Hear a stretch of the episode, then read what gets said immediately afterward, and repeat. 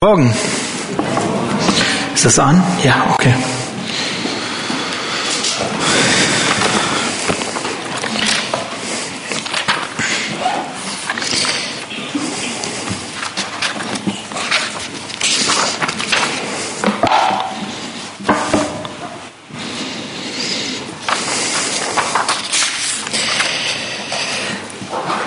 Ja, ähm, ich habe zwei Ankündigungen am Anfang. Äh, Ankündigungen, die ich sehr toll finde.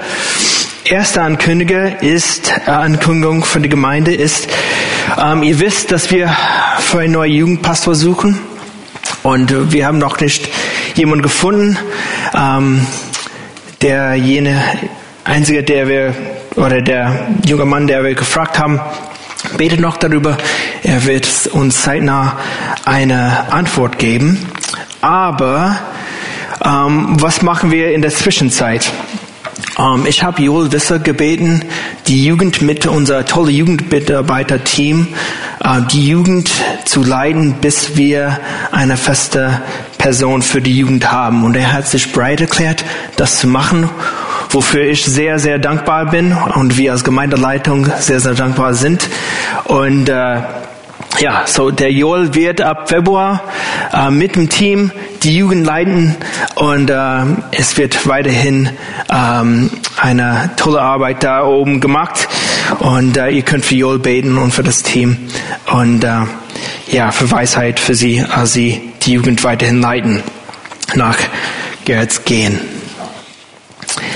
Zweite gute Ankündigung ist, dass die Gemeinde, Gemeindeleitung beschlossen hat, ähm, Sandra, ähm, die hier gerade vorne war, einen Minijob anzubieten, der fünf Stunden pro Woche ähm, umfassen wird. Ähm, wir haben dies aus mehreren Gründen beschlossen. Erstens brauche ich Sanders Hilfe bei der ähm, Beseitigung der Büroarbeit. Das ist mir ein bisschen viel. Ähm, und das liegt total in Sanders Aufgaben und äh, auch Begabungen, ähm, so Administration. Und äh, das ist nicht meine stärkste Stärke. Ähm, ich bin nicht schlimm, aber ich bin nicht, auch nicht stark. Man muss das auch zugeben. Meine Frau wird das auch bekennen. Ähm, und ja, ich merke einfach, dass ich die Unterstützung brauche. Und äh, zweitens haben wir auch in den letzten Monaten immer wieder gemerkt, dass wir jemanden brauchen, der bei der Koordinierung von Veranstaltungen in der Gemeinde der Ansprechpartner für alle sein kann. Und äh, das wird uns effizienter machen und uns helfen, besser miteinander zu kommunizieren und äh, damit für alle Beteiligten auch in der Gemeinde der Veranstaltung so reibungslos wie möglich äh, durchgeführt werden kann. So, ich bin echt dankbar, dass Sandra sich bereit erklärt hat, auch mehr mit mir zu arbeiten und äh, dass sie mich ertragen kann und äh, helfen kann. So, ja, bitte bete für Joel und für das Team und auch für Sandra und ihre Einarbeitung. Sie macht eigentlich die Arbeit schon. Äh, wir haben das jetzt nur mit fünf Stunden pro Woche ähm, jetzt ähm, festgemacht. So, wir sind dankbar dafür als Gemeinde. Gut, ich möchte für unsere Zeit jetzt in Gottes Wort beten. Danke, Jesus, für diese Zeit, die wir haben. Danke, Herr, für deine Liebe zu uns.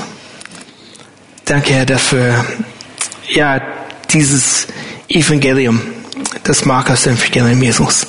Danke, dass du zu uns reden wirst, Jesus, und ja, uns durch diesen, diesem echt schönen Evangelium reden möchten. Herr, bitte nicht, dass du diese Zeit jetzt segnest. Breite du unser Herzen vor auf was du zu uns sagen möchtest, Jesus. In deinem Namen. Amen.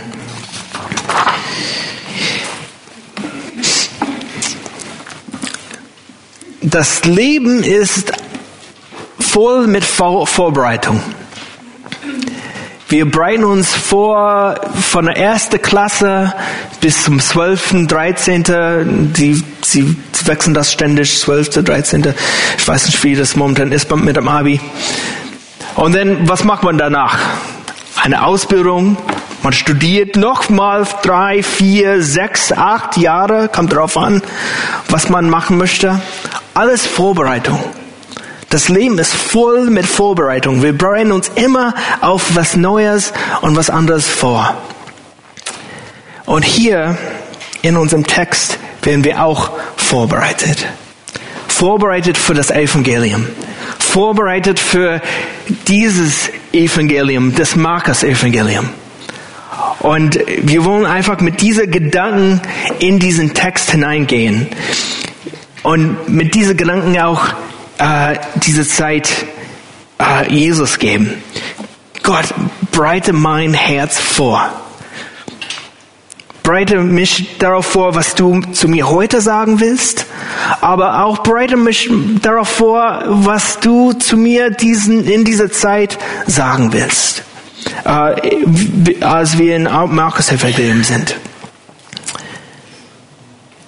Markus fängt sein Evangelium so an.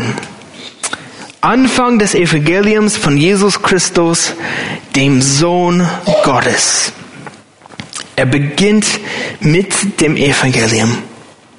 Was ist das Evangelium? Das Evangelium verändert Leben. Das Evangelium war in der römischen Welt der Lohn für einen Boten, der eine frohe Botschaft überbrachte.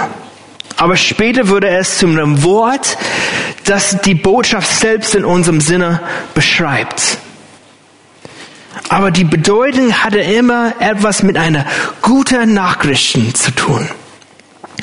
Es könnte die gute Nachricht eine römische Siege sein, dass ein Junge der Kaiser geboren wurde, dass der Kaiser eure Stadt, äh, unsere Stadt besuchen würde.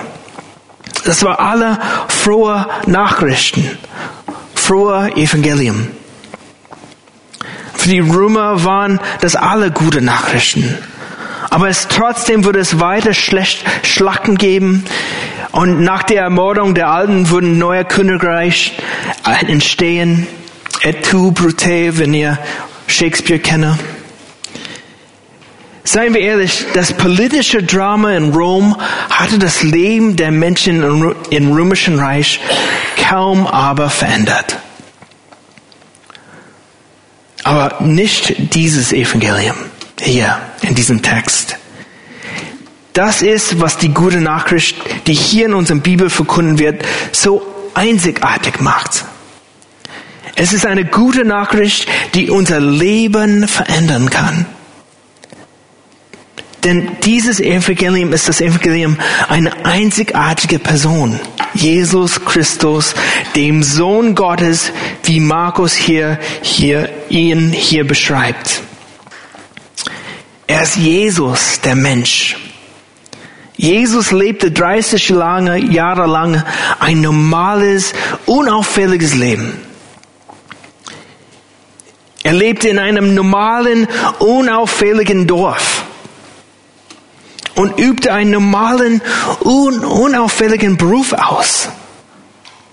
Jesus. Das zeigt, dass er die menschliche Erfahrung versteht. Und damit, das ist, was Markus hier mit, mit, einfach mit dem Namen Jesus uns zu verstehen geben möchte. In seinem Namen sehen wir, wozu er gesandt war. Denn Jesus bedeutet auch zu retten. Und das ist genau das, was beschrieben wird, wenn Markus ihn Christus hier nennt. Jesus ist derjenige, der der Gesalbte ist, um zu retten. Wie ein König gesalbt worden ist, so über sein Königreich zu herrschen.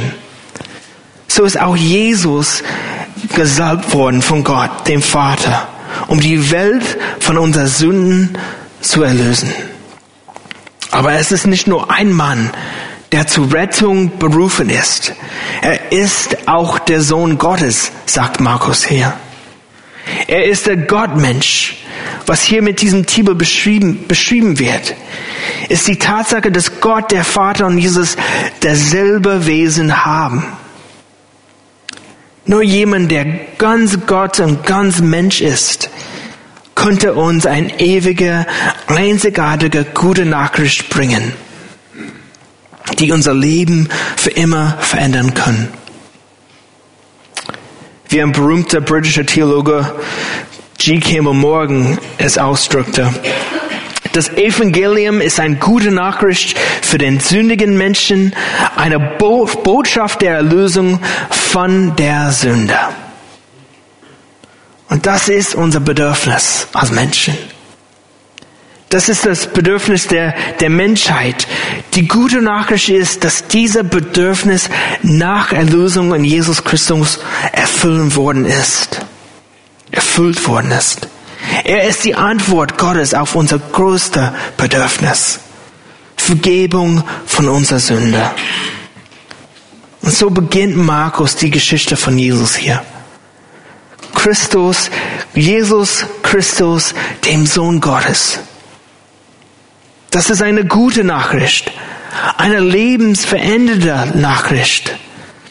Und das Evangelium des Markus ist ein lebensverändernder Evangelium. Dieses Markus-Evangelium ist einzigartig unter den anderen Evangelien. Wir haben Matthäus, Lukas, Johannes. Sie erzählen alle die gleiche Geschichte, aber sie sind auch alle einzigartig und wichtig in die Art und Weise, wie sie Jesus darstellen. Markus hat einen bestimmten Zweck, wenn er diesen Brief geschrieben hat.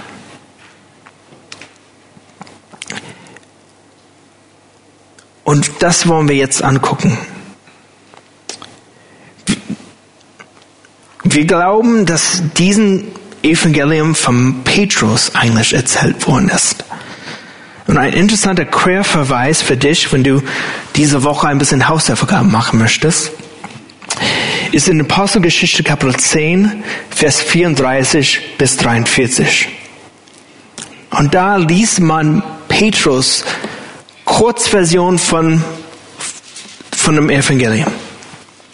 Und wenn man das liest und dann auch Markus liest, man hat so eine Gliederung von diesem Evangelium. Und dort berichtet Petrus dem Cornelius und seiner Familie über das Leben Jesus. Und da, da sehen viele Parallelen da zu Markus Evangelium. Dies und die frühe Kirchengeschichte deutet darauf hin, dass Petrus die Hauptquelle für Markus war als er dieses Evangelium schrieb. Und wenn man diese Evangelien liest, neigt man auch dazu, die Dinge aus Petrus Perspektive zu sehen. Now, wer ist nun Markus? Markus wird in unserer Bibel erstmal in Apostelgeschichte Kapitel 12 namentlich erwähnt.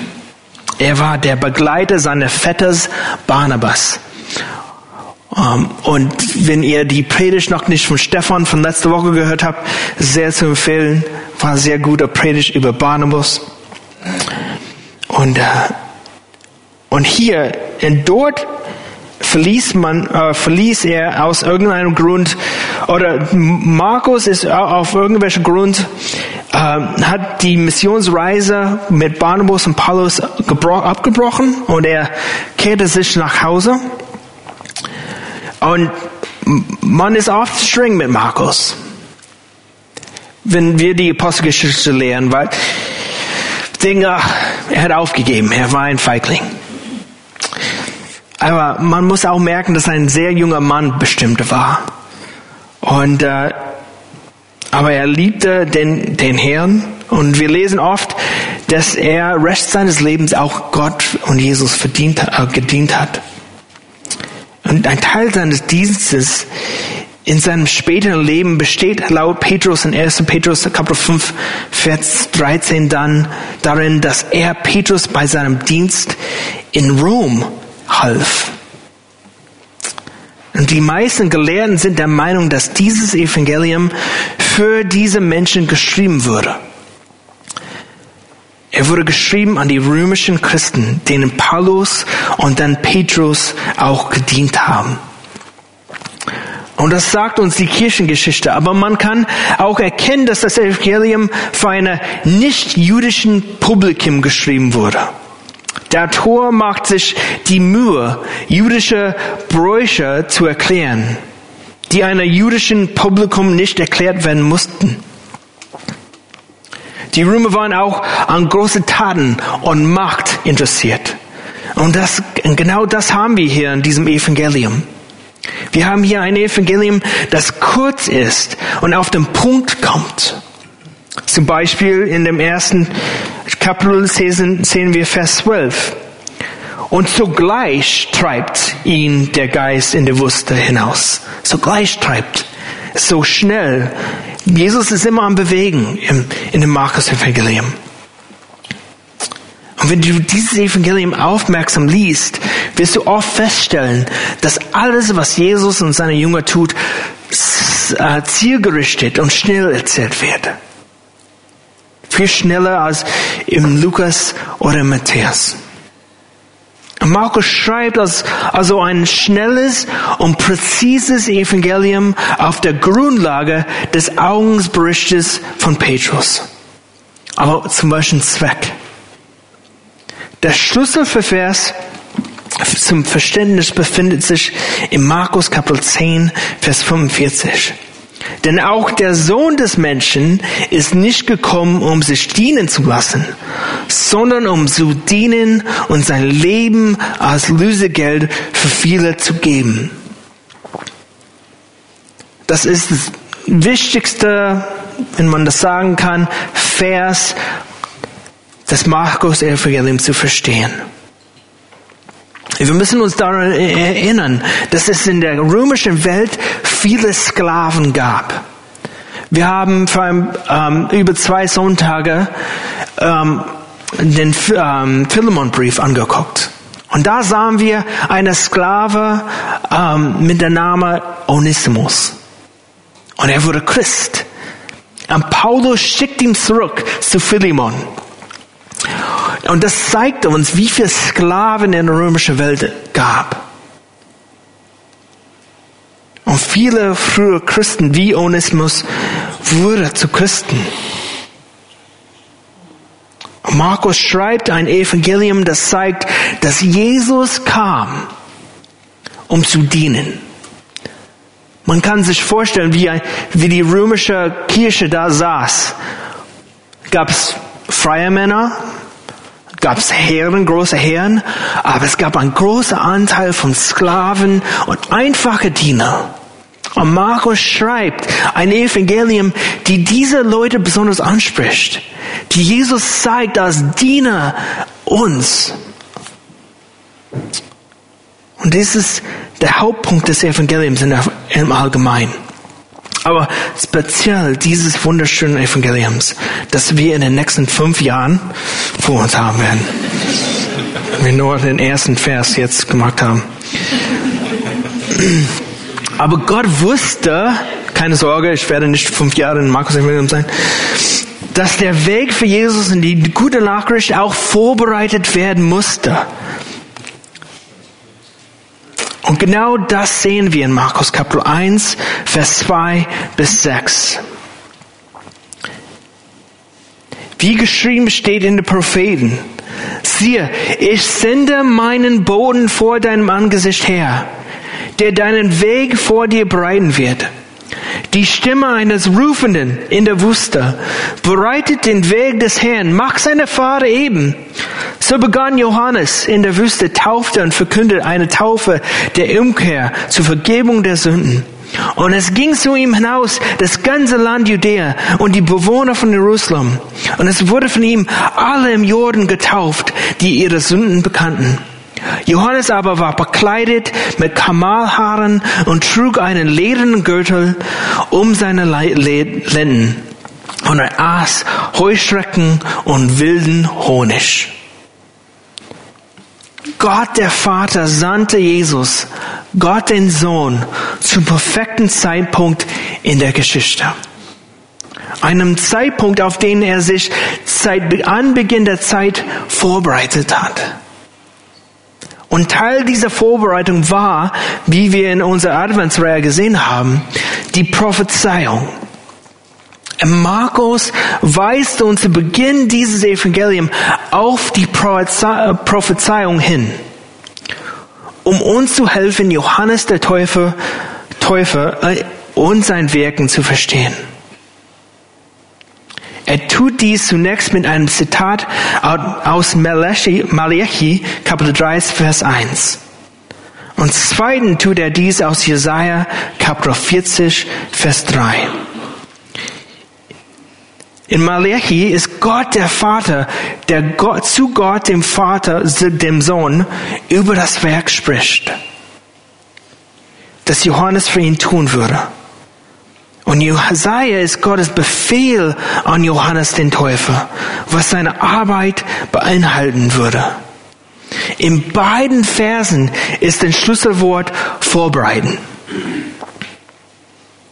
Der Dienst des Johannes ist ein Dienst der geistlichen Vorbereitung. Die Vorbereitung auf die Arbeit, die Jesus tun würde. Und die Arbeit des Vorbereitungs ist nicht zu unterschätzen. Ihr wisst das selbst, wie viel Arbeit es ist, sich zu vorbereiten. In der Berufsschule, zu studieren. Man sitzt viele Stunden da und bereitet sich auf einen Test vor, auf eine Hausarbeit. Es ist viel Arbeit. Und das ist nicht schon zu schätzen. Und die Menschen mussten in ihren Herzen auf den kommenden Messias vorbereitet auch werden. Die Steine und Hindernisse der Sünde und des Unglaubens mussten in ihrem Leben beseitigt werden. Und das ist genau das Bild, das hier gezeichnet wird.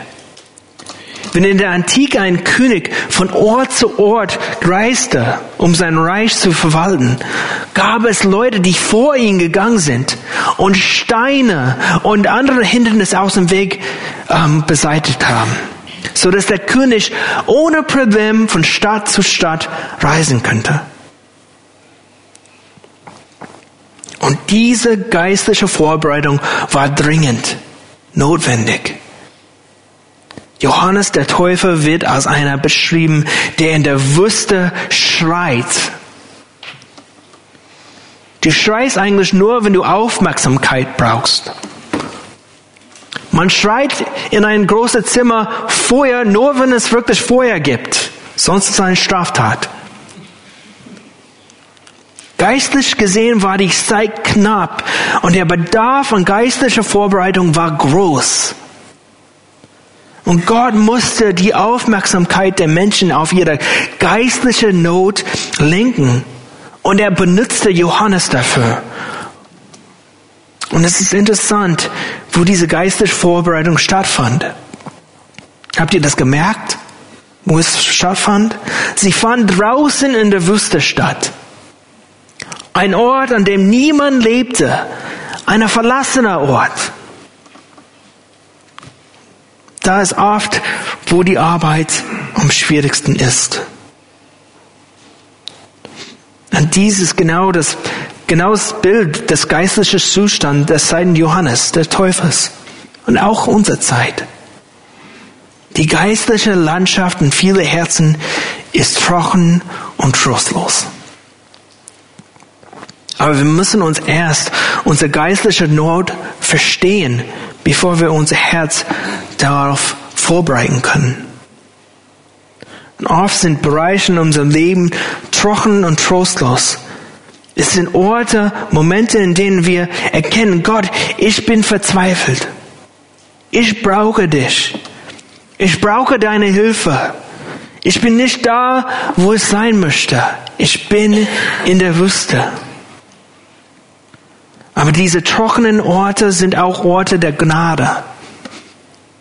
Denn in seiner Gnade zeigt er uns, dass wir ihn brauchen.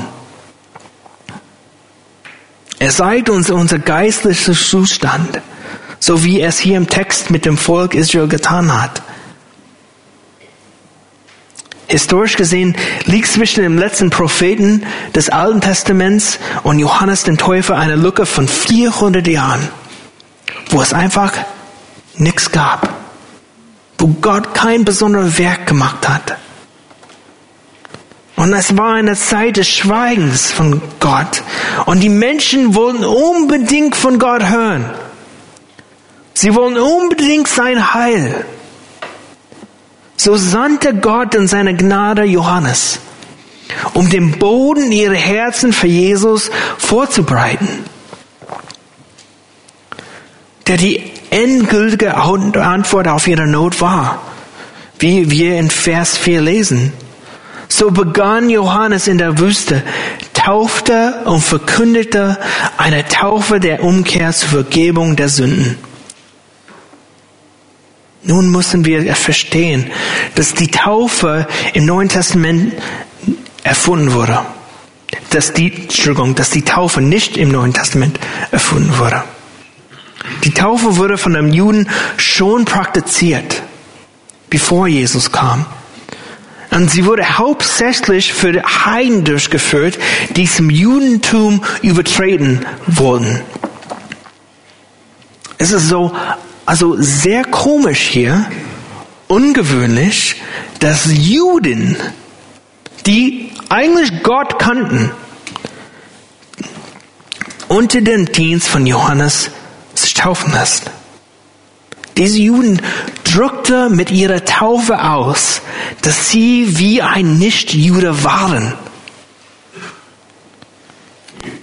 Sie drücken aus, ich bin weit von Gott entfernt und brauche seine Vergebung. Und wir haben hier im Text die Wirkung dieser Werke, Werkes Gottes in Vers 5 gesehen. Und es gingen zu ihm hinaus das ganze Land Judäa und die Bewohner von Jerusalem. Und es wurde für ihm alle im Jordan getauft, die ihre Sünden kannten.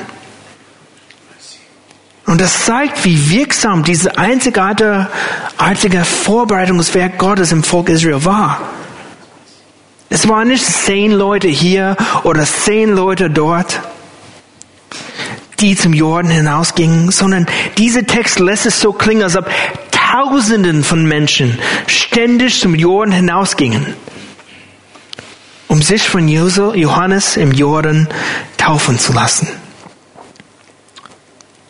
Wahrscheinlich gab es Schlagzeilen in der Jerusalemer Allgemeine Zeitung und im jüdischen Wochenanzeiger. Tausenden ziehen zum Jordan, um sich von Johannes taufen zu lassen. Das ganze Land sprach davon. Alle wussten, was geschehen ist und was geschieht. Es war kein verstecktes Einzelereignis. Alle wussten es. Und alle sprachen von Johannes dem Täufer, der in der Wüste unterwegs war. Sie sprachen nicht nur über seinen Dienst, sondern ich bin mir sicher, dass die Leute auch über den Mensch, auch man selbst sprachen. In Vers 6 heißt es über Johannes, Johannes aber war bekleidet mit Kamalhaaren und trug einen ledernen Gürtel um seine Lenden und er aß Heuschrecken und wilden Honig. Er war komisch. Auch für, für deren Zeit. Das wäre so komisch für uns, aber für, für sie war das auch komisch. Er war ein sehr interessanter, aussehender Mann. Ich weiß nicht, ob Johannes in jede Kirche passen würde. Oder Gemeinde. Nicht nur Kirche, Gemeinde, allgemein. Und er esste auch interessante Dinge. Ich habe zweimal in meinem Leben Heuschrecken gegessen.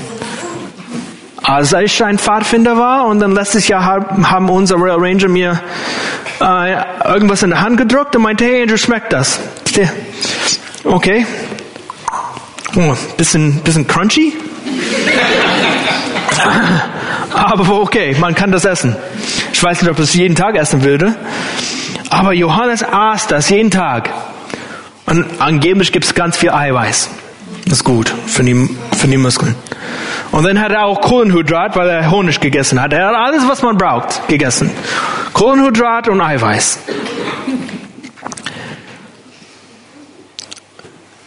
Er war ein komischer Kerl, hat interessante Sachen gegessen.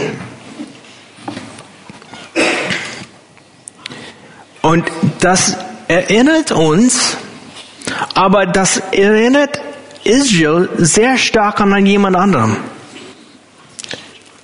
In 2. In 2. König, Kapitel, Könige Kapitel 1, Vers 8 lesen wir auch von einem seltsamen Mann. Alia. Der Mann trug einen Mantel aus Ziegenhaare und einen ledernen Gürtel um seine Lenden. Er aber sprach, es ist Elia, der Tisbiter. Hört zu, was Jesus über Johannes und Elia in Matthäus Kapitel 11, Vers 13 sagt. Denn alle Propheten und das Gesetz haben geweissagt bis hin zu Johannes. Und wenn sie es annehmen will, er ist der Elia, der kommen soll. Wer Ohren hat zu hören, der höre. Jesus bezieht sich hier auf Malachi Kapitel 3, Vers 23, wo wir lesen, siehe, ich sende euch den Propheten Elia, ehe der große und furchtbare Tag des Herrn kommt. Johannes war laut Jesus eine teilweise Erfüllung dieser Prophezeiung.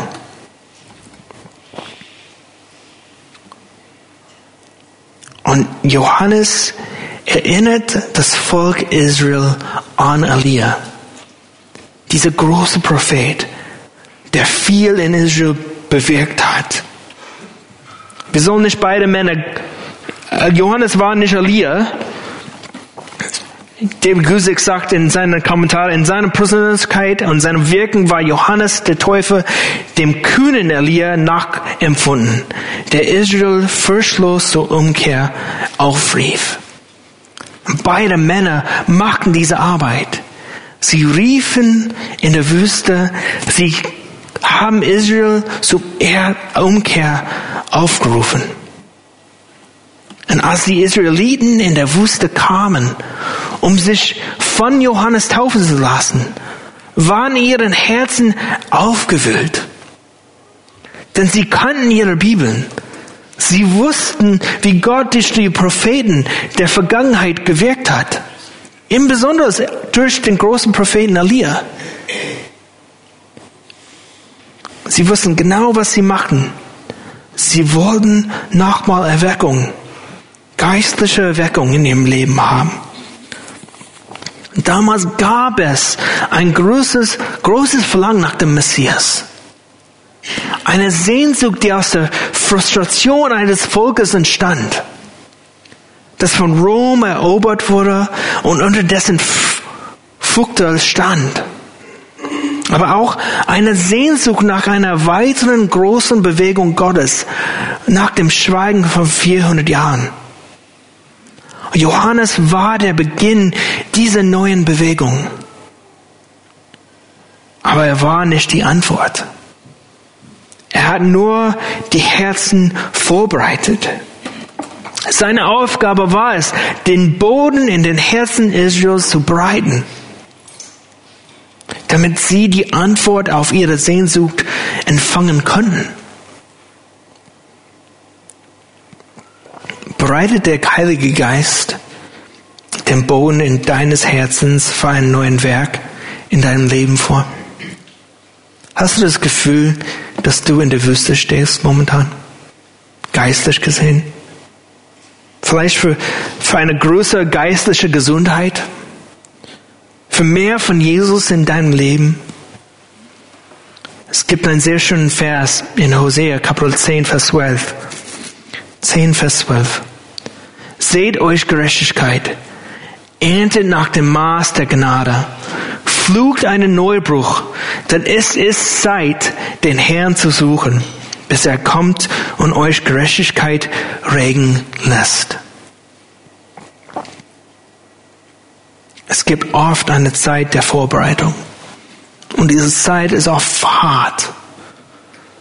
Aber in dieser Vorbereitung schenkt Gott uns Wachstum. Er bereitet uns auf was Besseres vor, auf was Größeres vor. Er lässt uns ein bisschen dürsten, so dass wir merken, wie sehr wir ihn brauchen. Sie ist oft hart, so wie das Leben einen Bauern hart ist. Lass nicht zu, dass die harten Zeiten in deinem Leben umsonst wird. Suche Jesus. Es ist auch eine Zeit der Gnade, bevor Gott ein neuer, größeres Werk in unserem Herzen tut. So wie der Dienst des Johannes eine Zeit der Gnade war. Vielleicht müsst ihr uns unsere Gedanken ändern. Wir denken nur, Mist, ich stehe in so einer schlechten Zeit. Sondern anstatt das zu denken, sollen wir denken, Gott, was willst du jetzt tun? Wie willst du hier mich vorbereiten auf was Besseres vor? Und Gott tut dieses Werk in uns in erster Linie durch sein Wort. Vielleicht spricht der Heilige Geist heute Morgen zu dir und ruft dich auf, dein Herz vorzubereiten. Zum Beispiel, indem du die Sünde bereust, in denen du gefangen bist. Und einen neuen Weg einschlägst. Zum Beispiel, indem du bereit wirst, zu vergeben, wo Menschen dich verletzt haben. Zum Beispiel zu vergeben, und den Schmerz loszulassen. Zum welchen Zweck tut Gott so ein Werk in unser Herzen? Damit er, wie wir in Hosea gelesen haben, Gerechtigkeit auf dich herabgeregen lassen kann. Damit er dich segnen und geistlich gedeihen kann. Damit du aus dieser Wüste herauskommst und wieder die Erfrischung seines Geistes spürst. Und wer kann so ein Werk tun? Nur Jesus durch den Heiligen Geist in unserem Leben. Und daraufhin hat Johannes uns und sein, seine Zeit vorbereitet. Das war seine Botschaft, wie er in Markus Kapitel 1, Vers 7 verkündete. Und er verkündete und sprach, es kommt einer nach mir, der stärker ist als ich und ich bin nicht würdig, ihm gebucht seine Schuhriemen zu lösen. Ich habe euch mit Wasser getauft. Er aber wird euch mit Heiligen Geist taufen. Nach Lukas Kapitel 3, Vers 15 dachten die Menschen, vielleicht ist Johannes der Messias. Johannes sagte, nee, nee, nee, nee, nee, stopp. Diese Gedanken dürft ihr nicht haben. Es kommt nach mir einer, der stärker ist als ich, der Hoffnung ist. Er ist, worauf wir warten. Johannes predigte Jesus, auch wenn er nicht unbedingt alles verstanden hat. Wir lesen later, später, later, später im Evangelium, dass Johannes fragten mussten, bist du wirklich der, der kommen soll? Und dann Jesus hat gesagt, hey, sag Johannes, sag Johannes, was alles geschieht hier. Und dass er nicht stolpern soll in seinem Glauben. Johannes verstand nicht alles, was geschehen ist. Aber er deutete in alles, was er getan hat, auf Jesus. Und er wollte, dass Jesus größer würde. In Johannes Kapitel 3, Vers 30 sagt er genau das. Er muss zunehmen. Ich aber muss abnehmen. Jede Vorbereitung, die Gott in unserem Leben für ein größeres Werk vornimmt, wird dazu, dass Jesus größer wird in unserem Herzen. Es kann für unser Ego schmerzhaft sein. Aber es ist notwendig, damit Gott auch wirklich wirken kann. Und wenn Gott dies in deinem Leben tut, wenn du dieses Gefühl hast, dass du dir selbst stirbst, dann ist das eine gute Nachricht. Gott ist am Werk. Er nimmt zu in deinem Leben. Johannes hatte eine so hohe Meinung von Jesus, dass er sagte, ich bin nicht einmal würdig, die Arbeit des niedrigsten Dieners im Haus zu tun, nämlich die Schuhe von den Füßen des Meisters, Meisters zu binden. Die waren nicht die Straßen, die wir hatten damals. Gab es viel Mist, tote Tiere, alles, was man finden könnte, da auf der Straße. so viel größer als der Dienst von Jesus dem Teufel ist, ist der Dienst von Jesus. Johannes der Täufer taufte mit einer Taufe der Umkehr. Eine gute Taufe, eine notwendige Taufe, eine Taufe der Vorbereitung. Aber es war nur eine Taufe der Vorbereitung. Diejenigen, die Johannes Taufe empfingen, zeigten damit, dass sich in ihrem Leben eine Veränderung vollzog. Sie setzten ein Zeichen dafür, dass ihr Herzen vorbereitet waren für das, was kommen würde. Aber die Taufe, die kommen würde, ist nicht die Taufe mit Wasser. Wir verstehen, dass die Taufe, die wir im September hatten, keine Heilswirkung hat.